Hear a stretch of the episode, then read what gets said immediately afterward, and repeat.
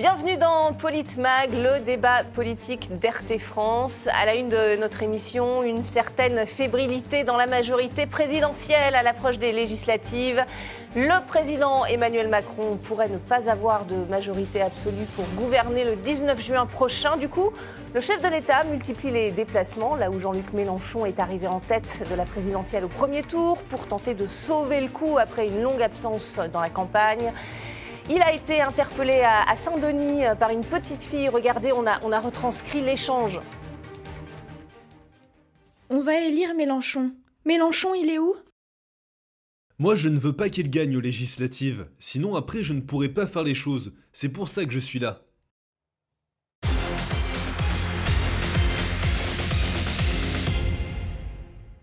Et pour en débattre, nous sommes avec nos éditorialistes politiques RT France. Avec moi sur ce plateau, Alexis Poulain. Bonjour Alexis. Bonjour. Ravi de vous retrouver sur ce plateau. Et face à vous, euh, Didier Maisto. Bonjour Didier. Bonjour. Euh, bienvenue dans, dans Politmag. Euh, on l'a vu donc, je ne veux pas qu'il gagne aux législatives, a dit Emmanuel Macron. La veille, dans le Calvados, Jean-Luc Mélenchon a parlé d'une certaine panique à bord dans le camp présidentiel. Regardez. Leur truc, c'était anesthésie générale. On parle de rien, comme ça on est tranquille. Bon, bah, vous faites ce que vous voulez, mais nous, on l'a fait autrement. Et le résultat, c'est que c'est nous qui sommes en tête. Panique à bord. Et voilà donc panique à bord après avoir été euh, totalement absent de la campagne. Emmanuel Macron euh, n'est-il pas entré un peu tard dans cette campagne, Didier Maisto? Certainement, en tout cas, il a perdu euh, de sa superbe. Là, il, n'emmerde plus les Français, il va surtout à la pêche aux voix.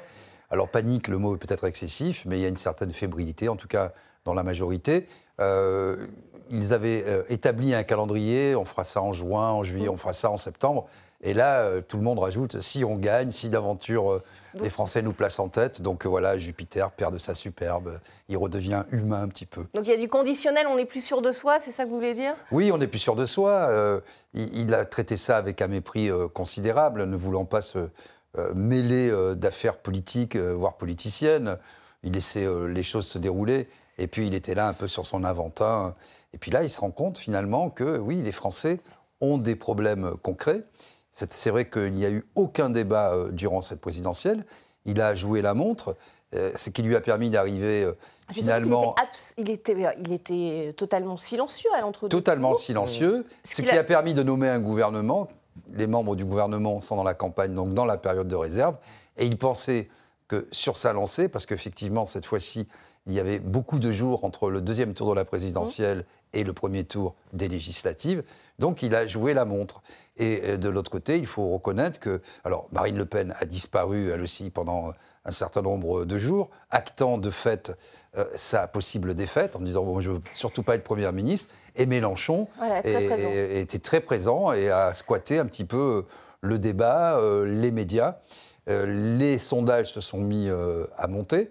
Et donc, il y a un espoir de ce côté-là. Et évidemment, la Macronie euh, se réveille un peu tard, mais euh, a conscience de l'urgence, parce qu'effectivement, euh, le risque pour, pour, pour elle, c'est de ne pas dérouler sa affaire de, de, route et se retrouver dans une cohabitation ou dans une majorité relative. il faudra sans cesse composer avec les différentes euh, euh, formation issue euh, des législatives. Ça, on le verra après le, 19 juin. Alexis, vous sentez cette, cette fébrilité? Vous sentez qu'Emmanuel Macron se sent en danger aujourd'hui? Oui, clairement. De toute façon, sa façon de faire campagne est toujours la même, c'est-à-dire qu'il ne fait pas campagne.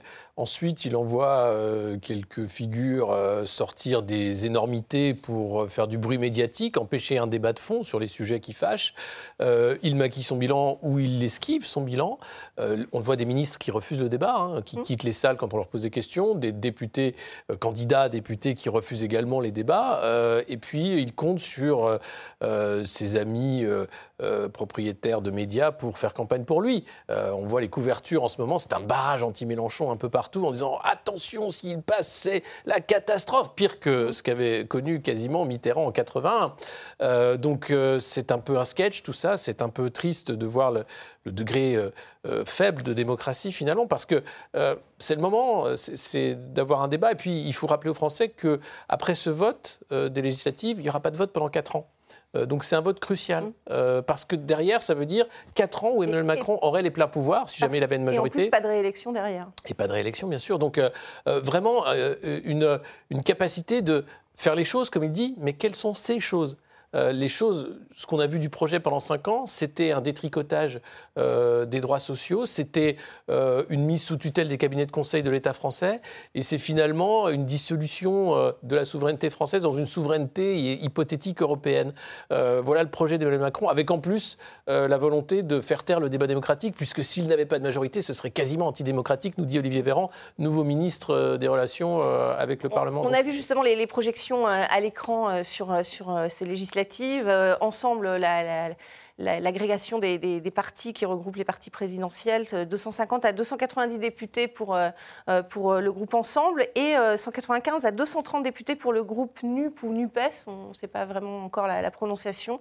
ça, veut dire quoi? Sachant que la majorité absolue est à 289 sièges, ça veut dire que euh, s'il n'avait pas la majorité absolue, Emmanuel Macron, euh, ça changerait la donne pour euh, les réformes à venir pour, Il y aurait une vraie opposition à l'Assemblée? Ce serait, bien, ce serait une bonne chose? Il y aurait probablement une opposition à l'Assemblée, mais surtout, ça l'obligerait d'avoir des majorités chaque fois relatives sur chaque texte, comme l'a eu par exemple Michel Rocard en 1988. Et donc, euh, il, a dû composer euh, avec la droite, il a dû composer beaucoup avec euh, les centristes, hein, qui, sont, qui sont toujours là pour ça. Les centristes appellent au centre, appellent au ventre, hein, comme disait un, ministre. et donc, ça avait relativement bien marché, bien que Michel Rocard a été le Premier ministre qui a le plus utilisé le 49-3 durant cette période. Donc, Emmanuel Macron, lui, le scénario catastrophe, c'est que, évidemment, la NUP est une majorité. Euh, là, alors après, euh, la question sera celle euh, du Premier ministre. C'est vrai que nul ne peut lui imposer un Premier ministre en la personne de M. Mélenchon, mais ça sera quand même très compliqué dans la mesure où, tout, voilà, où tout le monde l'a réclamé, puisque même Mélenchon a fait signer à tout le monde que ça, c'était pas négociable. Et puis il y a une, un scénario un peu moins catastrophe, mais quand même un petit peu compliqué, qui est celui, effectivement, de composer avec euh, des majorités, avec des, gens issus notamment euh, des républicains, euh, un peu du Parti mmh. socialiste, pour trouver chaque fois sur des textes des compromis. Mais puisqu'il dit être entré dans une nouvelle phase, une nouvelle ère où il a changé, où il va ressortir le CNR. Euh, ah voilà, on va en parler. Mais juste avant, je voudrais qu'on commente ce sondage en cas de, victoire de, la gauche aux, législatives. 31% euh, des, Français euh, seraient favorables, moins d'un tiers en tout cas des Français souhaiteraient que Jean-Luc Mélenchon s'installe à Matignon.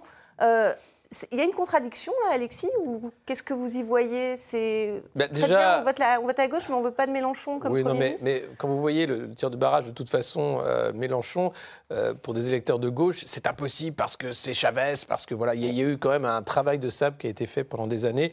Là, vous avez le point hein, qui parle de la psychologie, qui fait la, mm. psychanalyse de Mélenchon, colérique, machin, etc. Donc, toutes ces caricatures là mm. qui, ont fait le mal. Pour vous, il ferait un euh, bon premier ministre? Oui, c'est quelqu'un qui a été ministre, c'est quelqu'un qui, est républicain, euh, malgré les procès qui lui sont faits en islamo-gauchisme et, consorts, et qui connaît euh, les rouages de l'État, qui peut-être pourrait remettre un peu, euh, davantage d'État et un peu moins de cabinet de conseil dans, ce qui reste des institutions.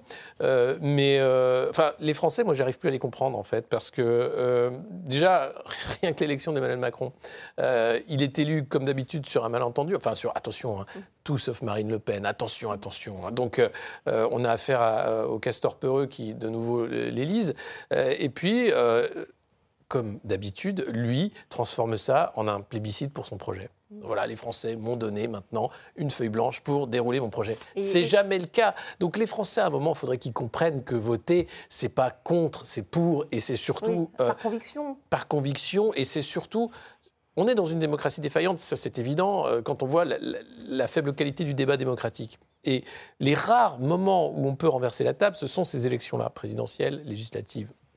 Et les Français ne s'en emparent pas. Euh, un taux d'abstention énorme, et puis une résignation, le fait de, euh, pour certains, voter Macron contre l'épouvantail Le Pen. Euh, c'est un système qui s'auto-entretient.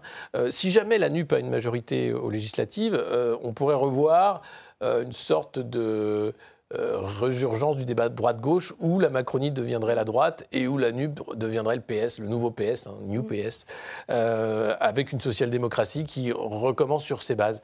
Est-ce que ça amènera quelque chose je ne sais pas. Parce que derrière, euh, on est toujours euh, engoncé dans les traités européens.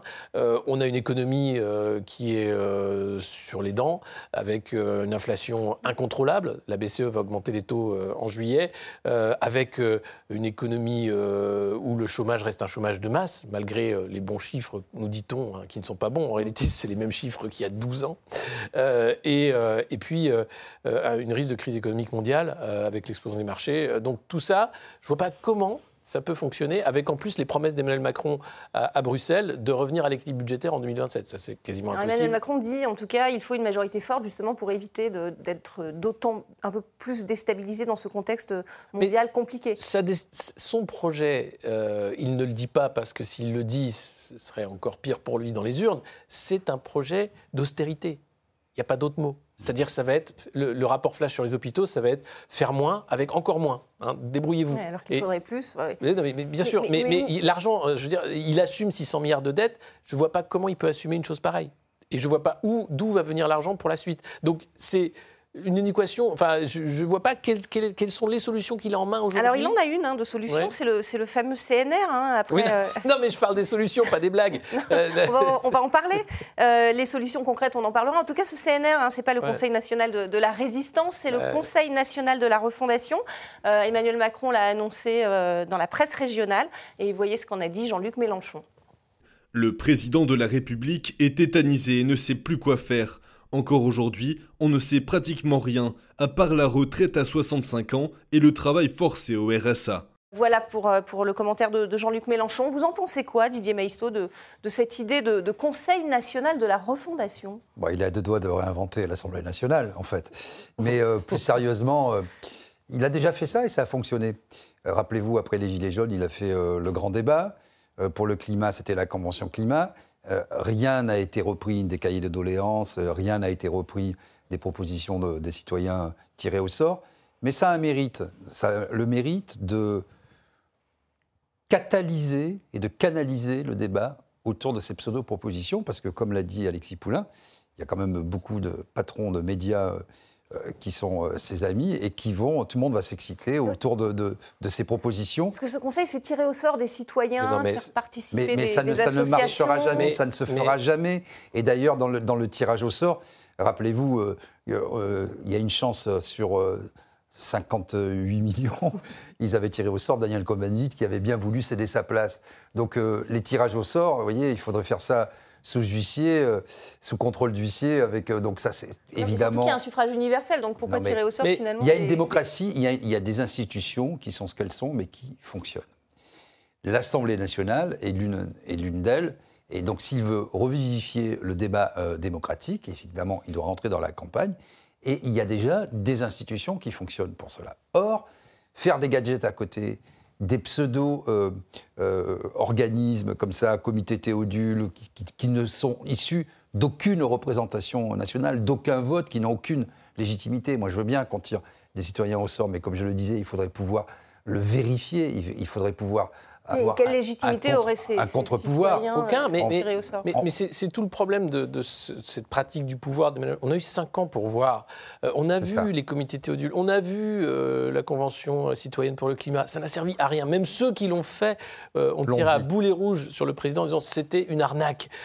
donc là, ça permet de gagner du temps? Mais je ne comprends même pas que ça fonctionne encore. C'est-à-dire, on dit, mais écoutez, monsieur Macron, on va arrêter là. Euh, c'est bon, euh, vous, perdez du temps, de l'argent, et, enfin, ça sert à rien à part occuper euh, une bulle médiatique et faire croire qu'il y a un semblant de démocratie dans ce qui devient de plus en plus une sorte de fait du roi. regardez la, façon qu'il a eu de gouverner par décret, on est toujours en état d'urgence sanitaire. Enfin, c'est dingue. Et, derrière, on voudrait faire croire que parce qu'on va créer des, des institutions, enfin des instances, des trucs qui ne servent à rien, mission flash sur l'hôpital, Conseil national de la refondation, puis après quoi, ça va être une mission Wiz sur euh, l'éducation nationale, euh, une mission Pop euh, sur. oui, puis les Grenelles. C'est dingue. Les, les, Ségur, vous voyez, tout ça, ce sont des éléments de langage. C'est encore les Ségur, passons, mais c'est vrai que les missions flash. mais même les Ségur, Ségur 1, Ségur 2, qu'est-ce qui en est sorti? Bon, une petite augmentation pour les personnels soignants.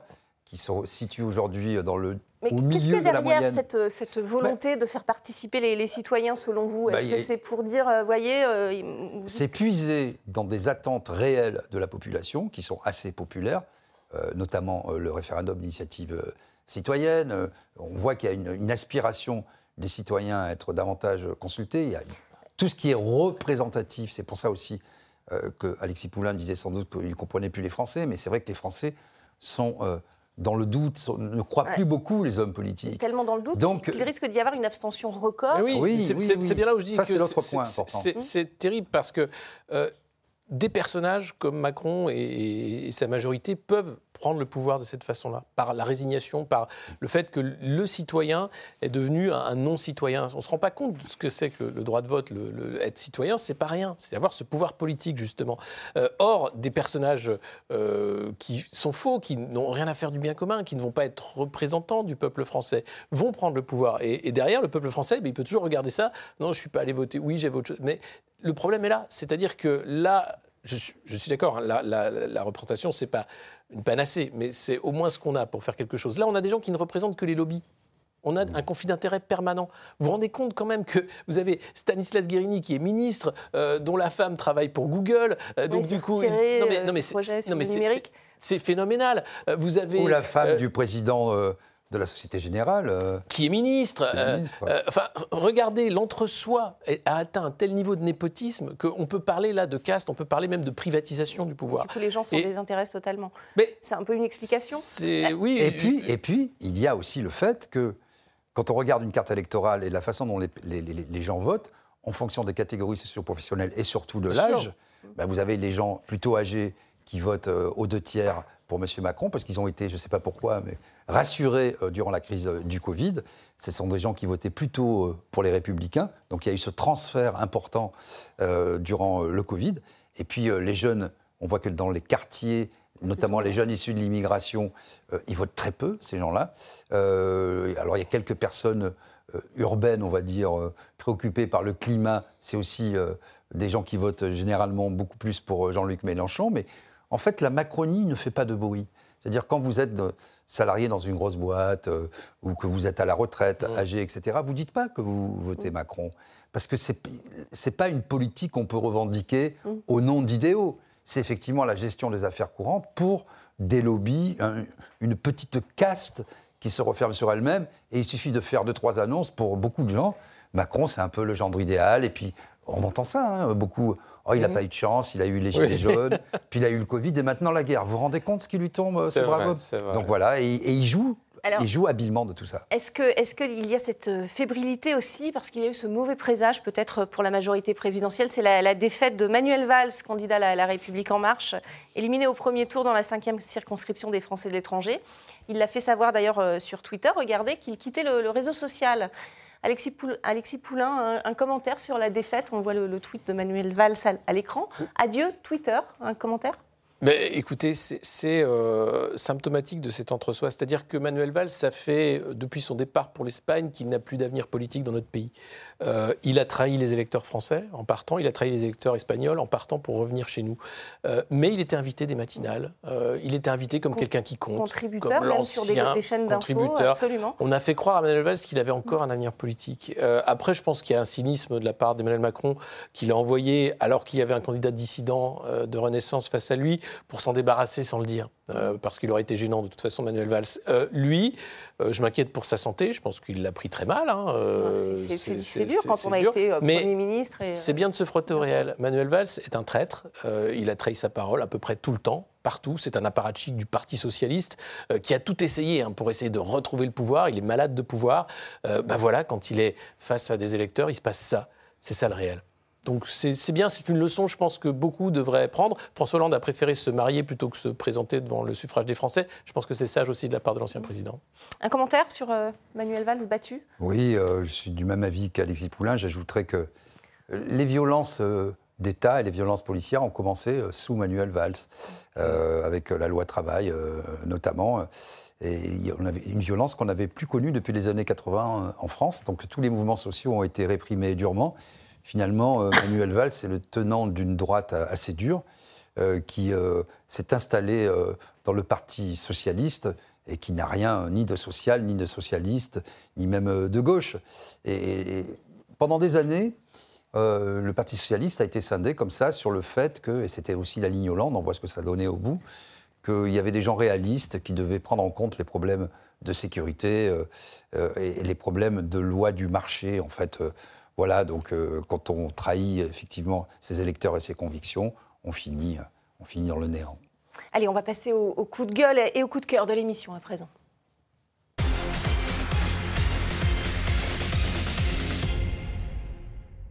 Allez, on commence euh, par votre coup de gueule, Didier Maisto, suite à l'affaire des, policiers qui ont tiré sur un, automobiliste euh, à Paris suite à un refus d'obtempérer. Oui, je voudrais revenir brièvement sur cette affaire qui fait euh, couler beaucoup d'encre, qui est symptomatique de, ce qui se passe en France. Tout le monde s'emballe, y compris les hommes politiques. Bon, effectivement, il y a un problème de, maintien de l'ordre et de sécurité en France. Je rappelle que la jeune passagère a été, la jeune fille a été tuée d'une balle dans la tête. Voilà, une balle dans la tête. Alors, il y a plusieurs choses qu'on pourrait dire. Premièrement, c'est un problème de formation des policiers. C'est un, vrai problème. Euh, la formation euh, en France pour les policiers, y compris pour les maintiens de l'ordre, vous faites euh, trois tirs de LBD, de LBD tous les cinq ans pour avoir votre habilitation, c'est pas raisonnable. Et je vous le dis, je suis tireur sportif. Donc une arme, ça se manie pas n'importe comment. Il y a un problème de sang-froid. Parce qu'effectivement, suite au témoignage de la jeune fille mmh. qui était à l'arrière, il y a quand même neuf balles qui ont été tirées. Mmh alors qu'il y avait un embouteillage et que la voiture ne pouvait pas aller bien loin. Par trois personnes, hein, trois policiers. Voilà, trois policiers. Après, effectivement, quand les policiers sont confrontés comme ça, ils, ne connaissent ni le passé judiciaire des uns et des autres, euh, donc ils doivent réagir euh, dans euh, la seconde. C'est pour ça que je parle de formation. Ce que je regrette, c'est à la fois de la part des syndicats de police et notamment Alliance qui sont dans le soutien, le soutien systématique aux policiers, et euh, moi, je n'aurais pas parlé comme l'a fait euh, Jean-Luc Mélenchon en disant la police tue. Mm. Oui, la police tue. Parfois, c'est légitime, parfois, ça l'est pas. Et toute la question est de savoir quand est-ce que c'est légitime. Et donc, il faut, il y a le temps de l'enquête. Ce sont des enquêtes. Qui sera longue, on n'aura pas la réponse. Euh, il faut, il faut, pour ce genre d'affaires, tous les spécialistes et les pénalistes vous diront qu'il faut 7 ans, 6 à 7 ans pour arriver au bout. Donc, vous voyez, c'est très long parce que vous ne pouvez pas vous permettre de. Il y a toutes les, les, les images de vidéosurveillance, les témoignages, euh, la confrontation euh, de la parole. Évidemment, ce qu'on peut regretter aussi, c'est pas un mot de compassion pour cette jeune fille qui a été euh, assassinée quand même, même si elle a un passé judiciaire, etc. Nul ne le sait. On peut pas être, on peut pas mourir en France alors que la peine de mort non, le, a le conducteur voulait dire qu'il y a un passé judiciaire. Et la, jeune fille. Et la jeune fille aussi, apparemment, de ce, de ce que, de ce que j'ai pu lire, elle avait un passé judiciaire. Bon. Et donc, euh, voilà, euh, si grave que soit euh, le délit, on ne peut pas être abattu comme ça. voilà. Ça pose la question, effectivement, de la formation, du maniement des armes, et parce qu'on voit que ces refus d'obtempérer se multiplient de, mm-hmm. plus en plus. Et, donc, si on n'a pas des policiers, ben oui, et si on n'a pas de policiers formés en face, capables de gérer, d'analyser en une fraction de seconde 10h30 du matin, beaucoup de monde, euh, la voiture qui peut avancer, qui ira pas bien loin, on relève la plaque. Euh, ça reste compliqué. ça, reste compliqué, mais c'est ça être policier. La différence entre le maintien de l'ordre et la gestion justement d'une situation compliquée, c'est pas de la bataille de rue. On n'est pas dans une série américaine. Donc euh, beaucoup de sérénité et, et du sang-froid. Et du sang-froid. Et je regrette, pour ma part, ces déclarations qui font le buzz il y a quand même des vies humaines mm. qui, ont, qui, sont en jeu. Quoi. Et on va suivre l'enquête, évidemment, on en saura plus dans, quelques temps. Votre coup de gueule, Alexis Poulain, euh, c'est le silence médiatique autour de la mort d'Alban Gervaise, euh, ce militaire qui est un militaire agrégé qui a été égorgé devant l'école de ses enfants le 26 mai dernier à Marseille. Oui, oui, c'était un médecin militaire qui a donné beaucoup euh, pour la patrie, égorgé devant euh, l'école de ses enfants. Et là encore, silence médiatique, mmh. euh, pas un mot des autorités ou un déni ou gêné parce qu'on est en campagne, j'imagine, parce qu'il ne faut pas en parler. alors, que c'est. voit, il y a eu des tweets évidemment. Hein, oui, de, responsables politiques, mais, mais je ne crois pas que le président ait eu un mot pour Alban Gervaise.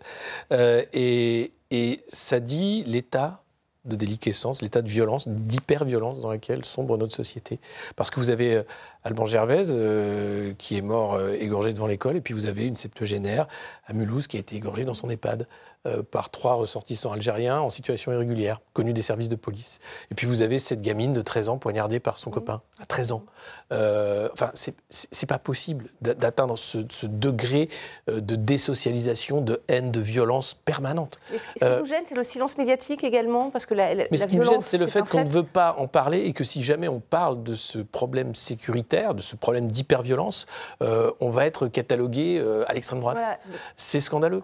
c'est un problème qui nous concerne tous, tous. Et moi, quand j'entends le déni du ministre de l'Intérieur, quand j'entends le déni de certains politiques parce qu'il ne faudrait surtout pas fâcher euh, la morale ou je ne sais pas quoi, moi ça m'inquiète parce que ce que je vois, c'est une société qui sombre dans l'hyperviolence, dans un silence voulu, consenti. Et moi, je veux pas. Là, j'alerte. Le, risque que ce ne soit pas aussi récupéré politiquement, c'était aussi le choix de la famille hein, de, ne pas trop non plus parler de cette affaire. Mais très bien. Mais je, il faut respecter bien sûr les choix de la famille. Et encore heureux que ça n'a pas à être récupéré politiquement. On parle d'un drame, on parle de faits divers, malheureusement c'est comme ça que ça s'appelle, mais de drame, de vie enlevée, dans une violence inouïe. bien sûr. Et ça, c'est dans les rues de France, au quotidien. Didier, vous vouliez réagir? Oui, euh, je suis d'accord. Ce, qui est terrible, c'est que les partis dits républicains, dans l'arc républicain, ont laissé ces questions euh, aux extrêmes, et notamment euh, au Rassemblement national, qui après fait florès. Et c'est dommage que les partis euh, dits raisonnables, dits de gouvernement, ne se soient pas emparés euh, de ces questions. Euh, et, pourtant, elles sont au cœur, au cœur de notre société. Et c'est vrai que nous tous, on a du mal parfois à en parler parce que, comme là aussi c'est excessif, la première des libertés, c'est la mmh. sécurité. C'est pas vrai. La première des libertés, c'est pas la sécurité, mais on a aussi le droit d'avoir la sécurité. Donc dès que vous parlez des questions comme ça de terrorisme ou de faits divers sordides, euh, on vous catalogue euh, mm. à l'extrême droite, on me dit qu'est-ce que tu veux faire comme Zemmour alors que c'est le Parce que sur le fait de ces septuagénaires à Mulhouse, on a toute la défaillance de l'État, puisqu'on a affaire à des, à des, euh, ressortissants algériens en situation régulière, connus des services de police, qui commettent un meurtre atroce. donc là, on, peut vraiment creuser sur mais comment on en arrive là? C'est une, une défaite. Enfin, vraiment, moi, ce que je vois, c'est la démission et l'organisation de la défaite de l'État. Merci beaucoup, ce sera le mot de la fin. Merci à, tous les deux d'avoir participé à, ce débat. C'est la fin de, de Politmag. Euh, merci à vous pour votre fidélité. Restez avec nous sur RT France.